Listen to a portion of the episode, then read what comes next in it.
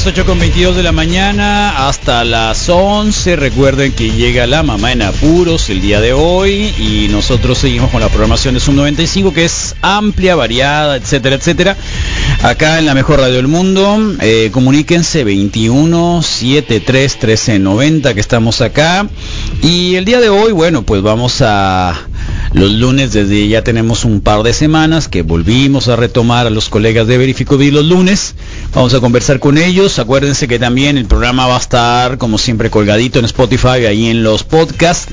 Y el programa también lo pueden ver escuchar desde Facebook Live y en el archivo también van a poder encontrar el programa viejito y luego el espacio este te basta, vamos a estar solo subiendo también en un videito corto que va a estar en todas las plataformas, ya tenemos prácticamente todo febrero y ahora en marzo haremos lo mismo para que ustedes puedan también compartir, compártanlo, sobre todo estos, estas buenas charlas que hacemos con los colegas de Verificovid, que ya tenemos, bueno, casi el año también trabajando eh, con ellos, eh, donde empezaron, como empezaron, que es un esfuerzo colectivo de entusiastas comunicadores, periodistas, médicos, eh, diseñadores, que hacen una plataforma para eh, combatir la desinformación y proporcionar información útil para combatir la pandemia. Así que muchísimas gracias a Juan Manuel Solís y al doctor Olivo Iglesias,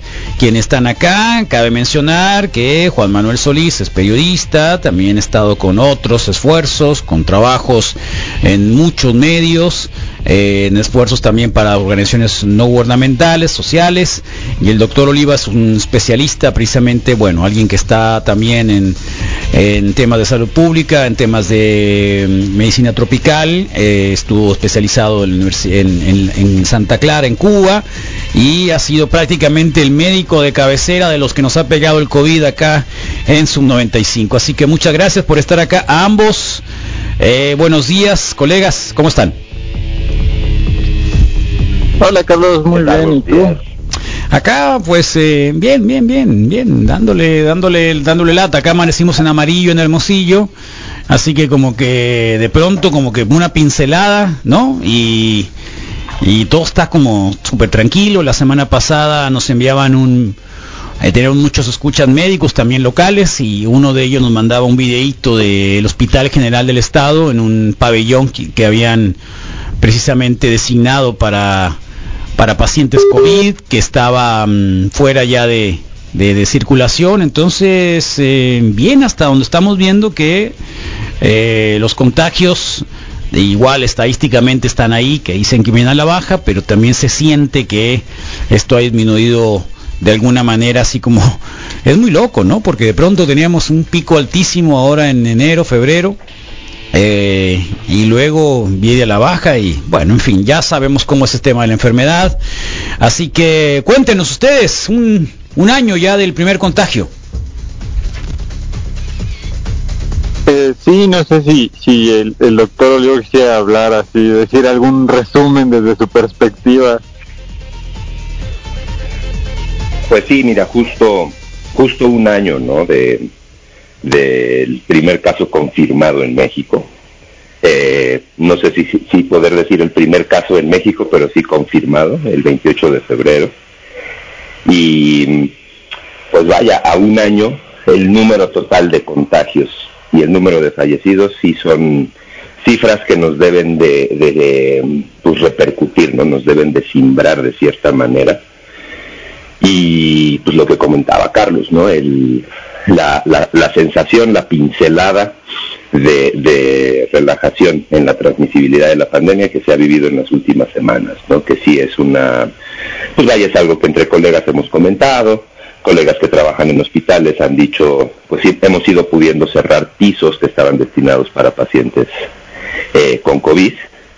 Sigue habiendo una alta ocupación, sigue habiendo una alta ocupación en terapias intensivas pero hay pisos que estaban destinados a COVID que ya regresan a ser pisos de, otro tipo de atenciones, ¿no? Entonces, eh, pues en esta montaña rusa que llevamos un año trepados, ahorita estamos en esa parte en la que ni vamos bajando fuerte ni vamos subiendo hasta la cima, ¿no? Estamos como tranquilitos, pero por favor todo el mundo a mantener la guardia lo más alto posible y quienes tengan la dicha de poderse vacunar, todos salgamos a vacunarnos, por favor. Claro, eh, doctor, doctor eh, Olivo Iglesias, este, bueno, no quisieras aprovecharse que ustedes tienen mucho que hacer ahorita en la mañana, se reúnen, etcétera, hacen todo lo necesario para seguir informándonos o al menos eh, combatiendo la desinformación en respecto del Verificovid, pero eh, no sé, es muy, es muy amplia la pregunta que te voy a hacer, pero necesaria, eh, sobre temas médicos que hemos aprendido de este año,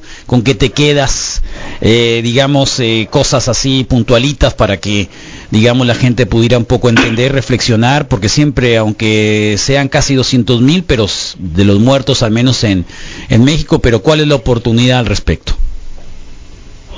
Pues yo me quedo con, con un precepto básico en la medicina, en la práctica médica, que es el primum non nocere, el primero no dañar. Entonces, eh, después de un año de que empezó la pandemia como tal en México, y después de la, de la experiencia que, que hemos podido adquirir tanto empírica, tanto prácticamente como a través de todos los estudios que se han realizado, que se están realizando y se seguirán realizando a lo largo de todo el mundo, eh, pues nos quedamos con lecciones básicas de la epidemiología, de la epidemiología aplicada en la clínica, que es la historia natural de la enfermedad y mantener una conducta eh, conservadora, se dice, en las fases iniciales de la enfermedad. No medicarse de inicio. Al primer síntoma, acudir a una, a una valoración médica en la que debería de indicarse una serie de pasos, de cuidados y de informaciones para el seguimiento más que para el tratamiento, ¿no? Algo que algo que he aprendido con esta enfermedad, así como con muchas, es eh, eh, la manera más adecuada de abordarla es con un seguimiento muy estrecho, es siendo la chaperona de tus pacientes, es estando al lado de tus pacientes, que, eh, pues como tú lo comentaste hace rato, no tiene que ser presencialmente, ¿no? Podemos estar duro y dale con el WhatsApp, o duro y dale por Facebook, o duro y dale por Telegram, pero la, la mejor manera que he encontrado yo de, de abordarlo y que otros colegas también lo han eh, practicado y lo han encontrado como efectivo es un seguimiento muy estrecho más allá de un tratamiento muy intenso. Y en el momento en el que el seguimiento nos demuestre necesitas tratamiento, pues a darle con todo lo que se pueda y lo que se deba en el momento oportuno, en el caso que lo amerite. Entonces, eh, pues esa es como para mí la, le- la lección en cuanto a la clínica, en cuanto a la práctica, más valiosa. Es, es muy duro cuando colegas te comentan que hay pacientes que entran a hospitales más complicados por un tratamiento mal llevado a cabo que por lo que la infección realmente les ha producido. Entonces, eh, un llamado a todos los colegas médicos de mantener la calma, de mantener un seguimiento para tener certeza sobre lo que estamos haciendo y de tratar de manera oportuna eh, el caso que lo amerite. Y a la población, pues además de, de- de intentar quedarse en casa, de intentar mantener estas medidas de mitigación de la dispersión de la enfermedad, acudir a una consulta en cuanto haya cualquier síntoma, no, no esperar a que ya me falte el aire para buscar la atención de un profesional de la salud. Eh, sobre términos de salud pública, doctor Olivo Iglesias, eh, digamos, ¿cómo se empezará, digamos, a tener esta nueva relación entre, entre, bueno, es sistema de salud, de los lugares donde nosotros nos estemos confinando? Hablo de aquí, por ejemplo, el caso de nosotros, llega el verano, el verano es es encerrarte herméticamente en el aire acondicionado, ¿no? Esto seguirá prevaleciendo, esto tendrá que tener algún cambio posterior después de lo que nos ha sucedido, dado de que el contagio, bueno, parece que eh, es de persona a persona, ¿no? Más que todo de objetos y de otras situaciones, eh, de persona a persona. Y esto, bueno, consigo pues trae con el que, el que estemos confinados a veces a espacios muy pequeños porque estamos con el aire acondicionado, porque así el clima nos indica que no podemos estar con 40, 45 grados. Y bueno, así hemos la vida antes y después del aire acondicionado en el verano al menos en estas regiones del país. Así es, y ahí hay que adecuar un montón de, de prácticas, ¿no? Los aires acondicionados suelen ser caldos de cultivo. Es, es muy común que en los hospitales escuchemos de que se tuvo que cerrar la terapia intensiva porque había alguna bacteria o algún hongo en el aire acondicionado y hubo un brote en los pacientes que estaban por ahí. ¿no? Entonces, eh, pues claro que hay que ir adaptando nuestras medidas al contexto regional, al contexto comunitario. Y, eh, pues bueno, eh, tomar en cuenta todas estas eh, características eh, regionales, por así decirlo, y que los sistemas y subsistemas sanitarios del país trabajen adecuándose a su contexto inmediato, ¿no? Dentro de las eh, guianzas de la atención primaria para la salud, que es la, estrategia que siguen los sistemas sanitarios para alcanzar los objetivos que se plantean en cada junta que tienen, eh, una de ellas es la regionalización de los servicios. No, no podemos dictar la línea desde eh, el centro del país hacia eh, la provincia más alejada, ni viceversa. Entonces, eh, como lo decía el doctor López Gatel hace casi un año, cada estado debe de tener la capacidad para responder ante las necesidades individuales, ¿no? ante las necesidades colectivas de su dependencia. Entonces, eh, pues sí, habrá mucho que volver a replantear. Realmente ya hace un año casi empezó. Entonces va a ser nuestra segunda primavera en pandemia, nuestro segundo verano en Sí, pandemia sí. y seguramente habrá muchas lecciones aprendidas del año pasado. Muy bien, bueno, pues eh, ayer muchas gracias el doctor Olivo Iglesias que está acá con nosotros, eh, equipo técnico de Verificovid y Juan Manuel, Juan Manuel Solís. Juan Manuel, eh, finalmente dijeron que sí estaba internado el doctor Gatel, ¿no? Lo negaba en un principio, lo hizo el propio Genaro Villamín, funcionario de este sistema de radio y televisión del gobierno de México. Eh, la jornada hasta está enojada con el gobierno mexicano también por haber negado esa situación de que Gatel estaba o no, no sé tanto hospitalizado, pero en una instancia intermedia. Eh, ¿Qué nos trae con eso? ¿Desacredita un poco la información eh, que nos da la Secretaría de Salud respecto al tema de COVID? Pues eh, no creo, o sea, me parece que el, el, el- ha sido muy consistente el, en el sentido de eh, las confusiones en el en, la uniformidad de los mensajes no han sido muy consistentes en el sentido de que así ha sido un poco todo todo el todo el año, ¿no?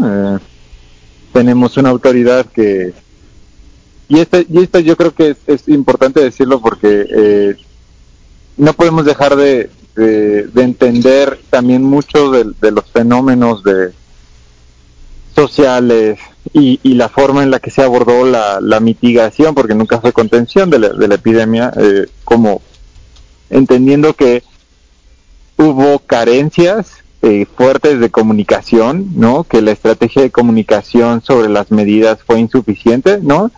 Y que se, se sigue notando, ¿no? Dónde están esos este huecos de desinformación, incluso desde la desde la desde el gobierno federal. O sea, yo este lo que creo es que cuando se empezó a hablar de que el, el doctor estaba grave, ¿no? O sea, cuando más bien un día le preguntan en la conferencia a- a- al doctor Alomía, ¿no?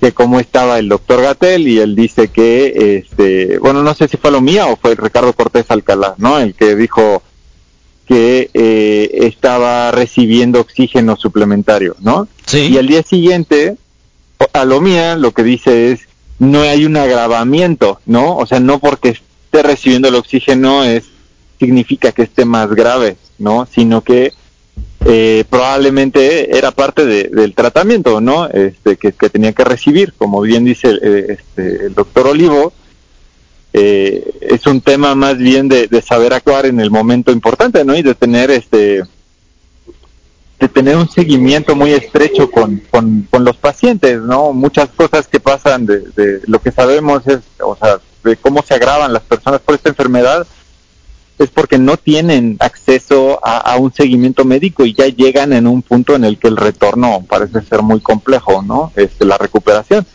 Entonces, desde ahí, y luego vienen otras versiones, el, fin de semana en el que eh, la jornada habla de que está es que está hospitalizado, ¿no? Porque nunca dijeron que estaba hospitalizado, sino que dijeron que estaba recibiendo oxígeno. Sí. lo que me refiero es, eh, hay una puja, y esta es mi perspectiva, ¿no? Hay una puja desde el interior de la Secretaría de Salud y del gobierno federal por ser más transparente, mientras que hay otra parte que busca, haciendo un mal cálculo político, no, no darle como herramientas a, o munición, ¿no? Si, si lo quisieran decir de una forma muy burda, a sus rivales políticos, ¿no?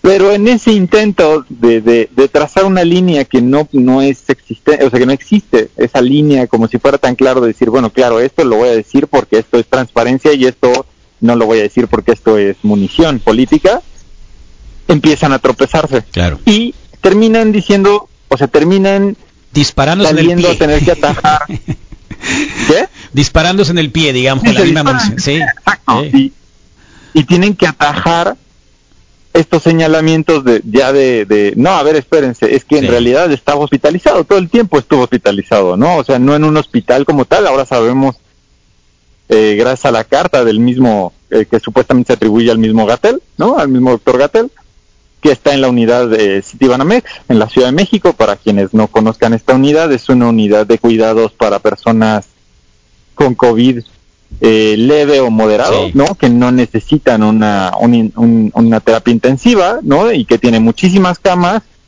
y es una asociación, eh, digamos, es un esfuerzo público-privado, ¿no? En el sentido de que las, el esfuerzo lo, eh, o los recursos parece que vienen de, de, la iniciativa privada, ¿no? Pero pues está en, en estrecha coordinación con el gobierno de la Ciudad de México. Entonces, pues yo diría que más bien es una es muy constante con, con lo que hemos visto porque eh, se pudieron haber ahorrado muchos problemas al ser primero ellos los que quisieran informar sobre el desarrollo de la enfermedad del doctor Gatel, ¿no? Claro.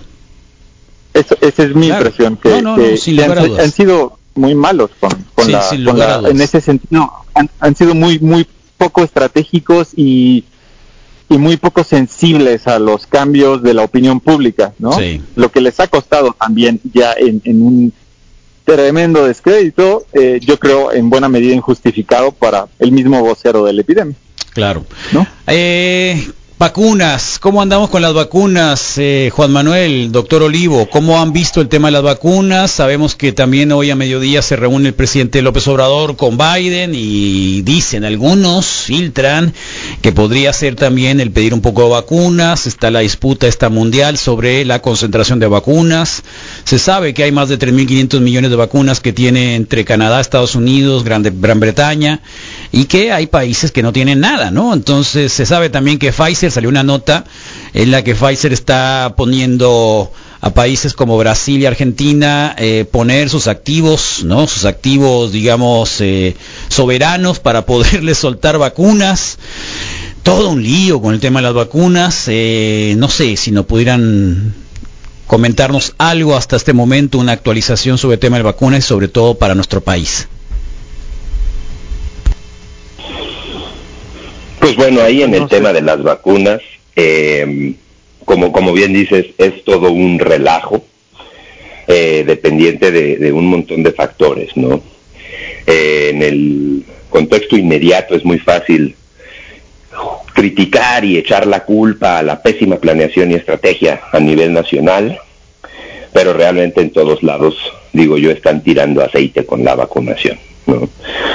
Hay algunos ejemplos de, un avance súper sólido, súper constante, súper frecuente. Eh, se hablaba mucho del tema de Israel, por ejemplo, pero pues hay que contextualizar, ¿no? Eh, la estrategia de Israel fue firmar convenios, firmar contratos antes de la autorización de un montón de vacunas, lo que les garantizó tener dosis suficientes, Israel pues es un estado muy pequeñito en cuanto a extensión territorial y con una población de entre 8 y 9 millones de habitantes, lo que es pues cualquier alcaldía bien poblada de la Ciudad de México, ¿no?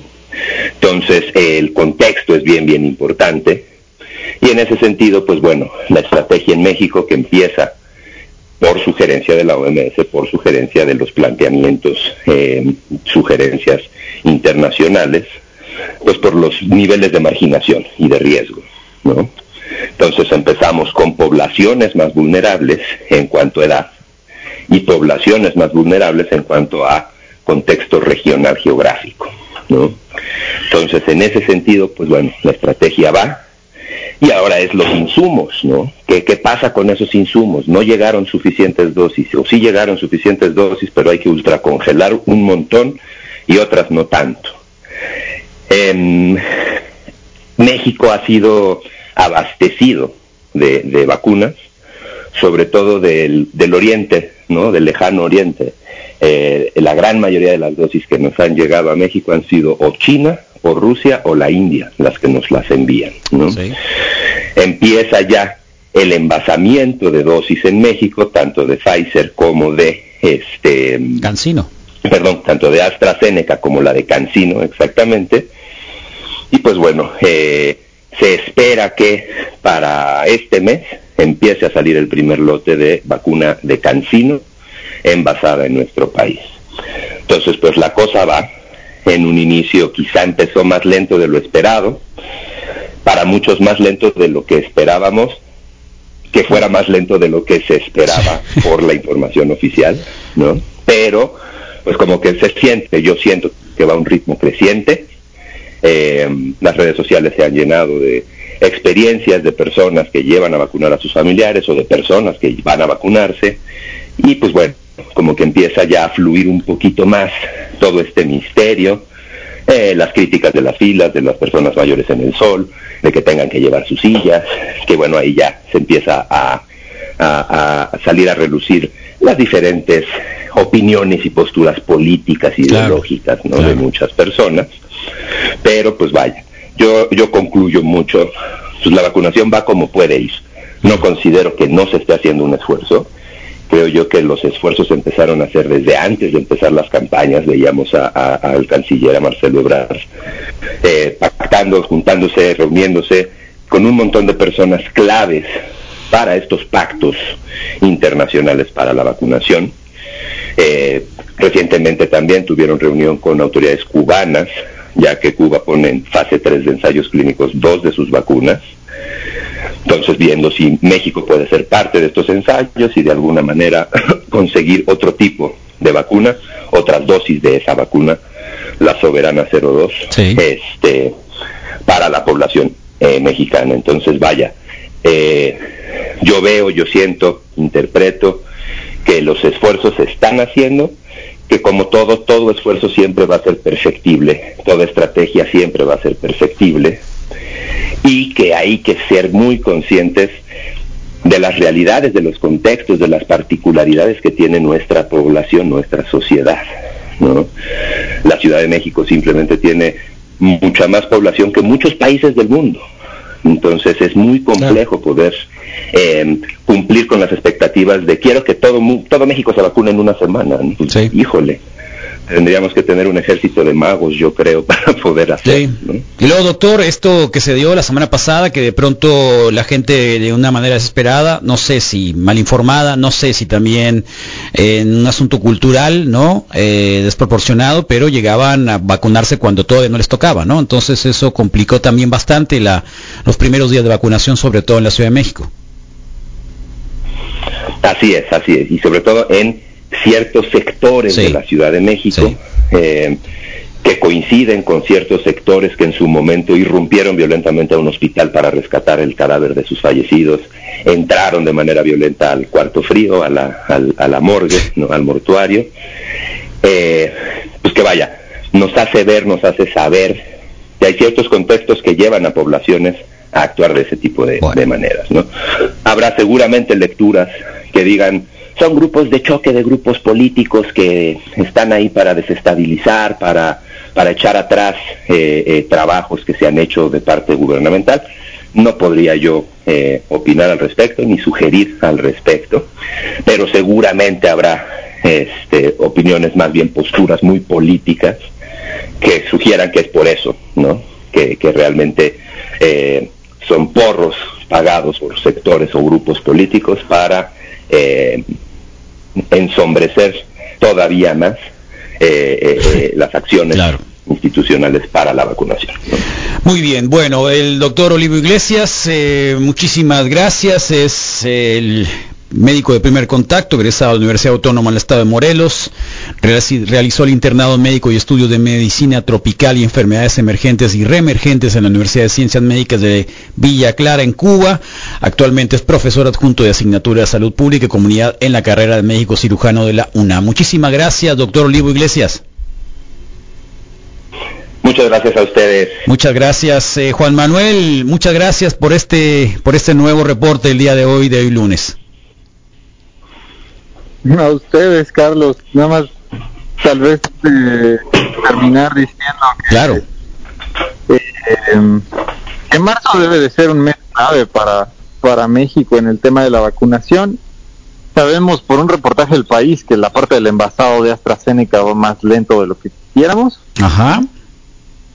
Por falta de insumos. Entonces, esperemos que además que la planta de AstraZeneca en Estados Unidos pueda empezar a surtir a México este, pero bueno, eh, fuera de, de, AstraZeneca, que no debe ser la única opción, pero sí es una de las opciones más importantes y que además a nivel mundial, por los datos que tienen de Reino Unido sobre todo, se ha mostrado una efectividad muy importante para reducir la mortalidad y sobre todo los contagios. Claro en, en, las personas vacunadas, entonces realmente eh, eh, es un producto muy, muy bueno, de muy buena calidad, ¿no? Por eso estas, estas, estas, este, o estos argumentos de que tiene menos eficacia que la de Pfizer y por eso es una vacuna de segunda y también ha pasado con otra clase de las vacunas, con otras de las vacunas, son son de personas mal informadas no, no, les haga caso. Y luego el asunto el asunto también de del poder eh, manejarlas eh, en temperaturas mucho menos drásticas como las de Pfizer no que también es una de las grandes ventajas. Es, es muy importante y con la de Cancino se va a abrir primero la posibilidad de tener vacunas unidosis no que eso también es oh, fundamental para México. qué bien. Porque al final eh, la semana pasada había una una recomendación del grupo técnico de la UNAM, del grupo este, de, la UNAM para, para COVID-19, en la que le pedían al gobierno federal priorizar la primera vacunación. Claro. Por encima de las segundas dosis para lograr inmunizar la mayor cantidad de personas. De acuerdo. tiene lógica, tiene lógica. Tiene, tiene lógica. Hay que recordar a todas las personas, si ustedes los vacunan, no, no es inmediato la, la formación de esta protección, ¿no? Y en general las vacunas que requieren dos dosis, la segunda dosis es un refuerzo, ¿no? Que permite complementar la, la, reacción inmune, ¿no? Para, para proteger mejor a las personas. Pero con la primera dosis se obtienen eh, muy importantes reducciones de por sí ya en, en, cómo se transmite el virus, pero sobre todo en la gravedad en la que pueden este, sufrir las personas la enfermedad, que al final lo que queremos es reducir la gravedad, ¿no? Este, o sea, no queremos que se muera la gente eh, cuando, cuando, cuando se contagie. Tal cual. Y eh, en ese sentido, estamos esperando en marzo, eh, según estos esquemas que han mostrado muchas veces ya y con algunos cambios ¿no? en las autoridades, esperamos que marzo realmente sea un mes muy distinto también para la vacunación, ¿no? ya con los lotes de Pfizer llegando más de forma más continua, ya con a final de mes ojalá podamos contar con millones de dosis de la vacuna de AstraZeneca, ¿no? Y con, con el otro arsenal de vacunas que está adquiriendo México y que ya están llegando, CanSino, CoronaVac, de, de, Sinovac, eh, la, la del Instituto Gamaleya, que se llama Sputnik, ¿no? Que podamos realmente eh, ver un avance masivo, eso es lo, lo fundamental, ¿no? Ahorita me parece que mucho la estrategia va de la mano de esto es lo que tenemos, es decir, tenemos este, esta cantidad limitada de unidades, vamos a tratar de cierta forma, de cierta forma de, ir llegando a estos grupos que lo necesitan, ¿no? Y por sobre todo, sí, como sociedad necesitamos pedirle al gobierno federal y a los gobiernos locales que, que hagan un, o sea, que sean mucho mejores de lo que han sido hasta ahora, ¿no? En el momento, por lo menos, eh, las escenas que vimos en Ecatepec, ¿no? Con centros de vacunación cerrados, con promesas de mañana se abre, eh, le podemos llevar a su persona a otro lado para ver si ahí sí ya hay, hay vacuna, ¿no? Esta clase de cosas no pueden seguir sucediendo, ¿no? Queremos ver, en cambio, una muy buena organización como ya se vio en esta segunda jornada, gran jornada de vacunación ya en la Ciudad de México, ¿no? Y, y, por los relatos que hemos escuchado en muchas partes, en Jalisco, en otras partes ¿no? del país, donde realmente la vacunación ha sido mucho más eficiente y mucho más humana para las personas, ¿no? Y eso es lo que queremos ver, porque si algo nos tiene que, mostrar la, epidemia, nos tiene que enseñar la epidemia, es que necesitamos una sociedad más humana, si no, siempre, siempre que llegue uno de estos bichos nos va a agarrar de la misma forma. Tal cual. Ese es, digamos, los grandes aprendizajes. Bien, Juan Manuel Solís Núñez, periodista formado en la Facultad de Ciencias Políticas Sociales de la UNAM, egresado del Diplomado de Periodismo Especializado de la UNAM, trabajó en periodismo en, como periodista en Reforma, en las noticias de Terra, formó parte de la iniciativa Verificado 19 durante el sismo 2017 y trabaja hace cuatro años en Fósforo como director de contenidos y redes sociales para organizaciones no gubernamentales. Juan Manuel Solís, que está todos los lunes con nosotros. Un abrazo fuerte a ambos, al doctor Olivo y a Juan Manuel. Y síganos escuchando, que acá la pauta Verificovid no para y obviamente eh, destacarse y ponerse ahí en, eh, suscripción también en eh, los pues, en WhatsApp o en, en Telegram para que ustedes reciban todos los días y, bueno, de lunes a viernes la información eh, que ellos eh, producen. Muchísimas gracias a ambos. Muchas gracias, un gran abrazo. Gracias. gracias, muy amables. Gracias a ustedes. Ahí está. Semana. Bueno, 8 con 53 de la mañana, nos falta mucho programa, viene el Moy Mendoza, nos va a hablar de la grandeza del canelo, déjense de cosas, ¿eh? Warning, esto es Green Day.